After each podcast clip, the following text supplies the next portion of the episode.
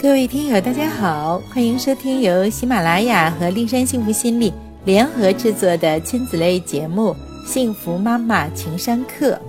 我是丽山心理疗法创始人张丽山，您身边的婚姻教子心理咨询专家。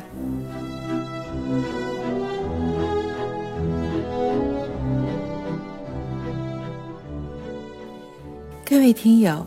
不知道你是不是有过这样的感受啊？和某人初次见面，事先你并没有对方的任何背景资料，就会产生各种不同的情绪反应。其中有两种比较极端的情况哈，一是产生莫名的好感，希望呢能够多与其交流；那另一种呢，就是产生了强烈的排斥感，莫名其妙的反感对方。快快的离开对方最好。为什么会出现这种情况呢？今天呢，我们就要给大家讲讲潜意识。如本期节目封皮图所展示，我们看到的是一座冰山，水平线以上是意识，是我们能够意识到的事物。但非常遗憾，所占比例呢很小，只是冰山的一角。水平线以下呢是潜意识。是我们不能够意识到的事物，却占有很大的比例。恰恰就是这些我们意识不到的东西，却影响着我们。从中啊，我们不难看出，人有时活的真的是非常的被动。在日常生活中，我们还会有这样的体验：平时我们很温和，但一遇到某种特定的情境，就会怒不可遏。难以自控，极大的破坏了自己的公众形象，事后特别后悔。但如果不有效的去处理的话，下一次遇到同类问题依然会故伎重演。这是为什么呢？事实上，那些情境点燃了你潜意识中的痛点。痛点是如何形成的呢？通过大量的心理咨询案例。我对痛点的形成进行了归纳和总结，今天呢，就给大家具体的讲一讲。一是来自母亲的子宫，在母亲的子宫里接收的负性信息，特别容易形成痛点。比如，有的孕妇在怀孕期间受到惊吓，孩子出生后就会比较胆小，或遇到同类事情。就会表现出各种的惊恐。再比如，怀孕期间，父母对孩子不欢迎，也会在孩子潜意识中形成被遗弃感。一位在心理培训课程中经常违反规则、破坏教学秩序，由此引发老师和同学厌烦的女生的成长经历，就充分的说明了这一点。他说啊。他的父母在决定离婚时发现怀孕了，但老人呢禁止他们离婚。在他们的心目中，孩子可不是什么天使，而是讨厌鬼，是阻碍他们各自奔向新生活的绊脚石。母亲每天都做剧烈运动，希望能流产。父亲对他更是不闻不问。在父母拒绝的态度中，他的潜意识中留下了被遗弃的划痕。并由此产生了强烈的被拒绝的弱势感。这种不被接纳的人总会以反社会的行为激怒周围人，彰显自己的破坏力。我在日常的心理辅导过程中，也经常发现，所谓的校园霸王、人际关系不良、对周围人构成伤害的同学，往往都有过类似的经历。更详细的内容呢，欢迎大家收听丽山幸福心理专栏的第十四期节目《孩子怪异性格在母亲的子宫中形成》。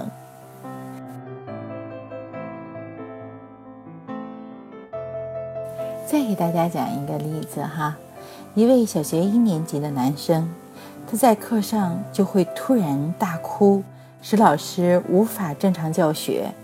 他大声地问老师。我妈妈会不会不来接我？她不要我了呀！班主任费了很大的劲儿，让他慢慢的平静下来。过了几天，他又在课上大哭，说会不会有人把他拐卖了，挖了他的眼珠，摘了他的肾？他的这种话都很恐怖哈，给周围的同学们带来了比较大的影响，也严重的影响了教学秩序和教学进度。老师呢就建议家长让孩子重新上学前班吧，因为他的心智好像。不能够达到一个小学一年级学生的水平，母亲着急了，就带着孩子来找我咨询。我看到母亲浓眉大眼，属于胆子很大的人，心里就明白了八九分。在我的引导之下，妈妈告诉我，她特别爱看惊悚片，尤其是怀孕后三个月，单位放假，她整天看惊悚片。在这里啊，我告诉大家哈。胎儿二十三周之后，情绪就和外界完全互动了，那种恐怖的场景深深地刻录到了孩子的潜意识之中。如何消除呢？可以肯定的说，很难消除。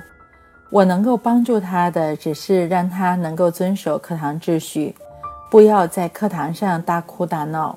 但是这个孩子肯定就会是比较胆小。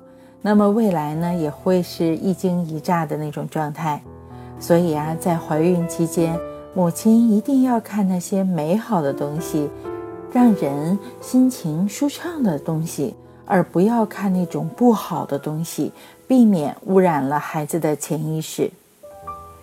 第二，零到三岁的情感经历。幼儿时代，负性情绪经历没有得到充分释放，而被深埋于潜意识之中，就会形成痛点，成为一生难以走出的阴影。在这里啊，丽珊特别强调哈，如果孩子的母亲患有产后抑郁，家人一定要高度重视，带他及时的接受专业的心理咨询，尽快的从抑郁的状态中走出来。不然，这种抑郁不仅影响他的情绪感受和幸福感，而且还会在他与幼儿的互动中，将忧伤、无助、烦躁和绝望这些负性情绪传递给孩子，污染了孩子的潜意识。随着时间的推移呀，妈妈的情绪终将会有好转，但孩子的潜意识一旦被污染，就会奠定他一生的情绪的底色。在我咨询的过程中，经常会遇到悲观、焦虑、敏感的孩子，他们无力面对学业上的压力，无法协调人际关系，学业生涯呢特别坎坷。这些孩子的母亲都会或多或少的有一些产后抑郁的经历。第三，来自成长的经历，中国人崇尚忍字文化。认为宣泄负性情绪是没有修养的表现，强行将负性情绪压到心里，慢慢的，好像就真的没有事情了。其实啊，这些负性情绪从没有离开，它只是由意识层面压到了潜意识层面，形成了痛点。痛点像隐形炸弹，一旦再次遇到同类情境，炸弹就会被点燃，引发强烈的情绪反应。而每次痛点的引爆，都势必会造成现实层面的危机或损失，放大痛点。痛点就像一个伤疤，每次被撕开后，创面就会进一步的增大，这就意味着未来被点燃的几率增多。那些沾火就着、难以控制自己情绪的孩子，往往都是内在痛点多的。在父母陪伴孩子成长的过程中，总是要求孩子要坚强，无论遇到了什么样的困难都不许哭，不许表达，这样就会造成孩子意识层面的苦痛压抑到潜意识层面，扭曲了孩子的性格。在成长的过程中，有一些事情或经历会激发我们内心深处的信念和希望。对人的价值观和世界观形成一种预示，它决定了什么时候会让我们在意、恐惧、焦虑及其程度。内在誓言一旦形成，就会影响我们解释和定义自己的各种经历。比如，一个孩子总是听到周围人说，只有考上名牌大学才能有出息，才能过上富足的日子。一旦他身边学习好的同学得到了大家的追捧，学习不好则过着没有尊严的生活，他就会形成内在誓言：成绩好才能过上好日子，成绩不好生不如死。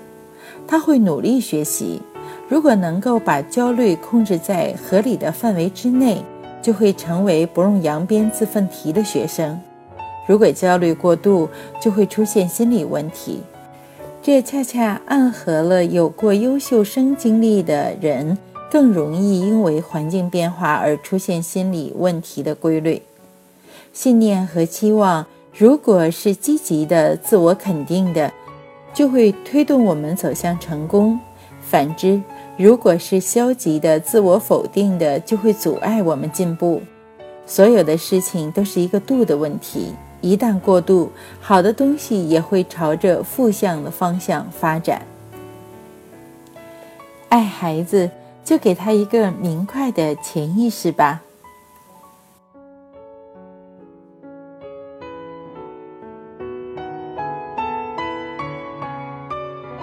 今天的节目就到这里。更多内容尽在天津人民出版社出版的《我的你可以生得更踏实》一书中。您也可以关注我的微信公众号“丽山幸福心理”，我的私人微信号是“丽山热线”的全拼。丽山守望在这里，希望给您更多的心理支持。再会。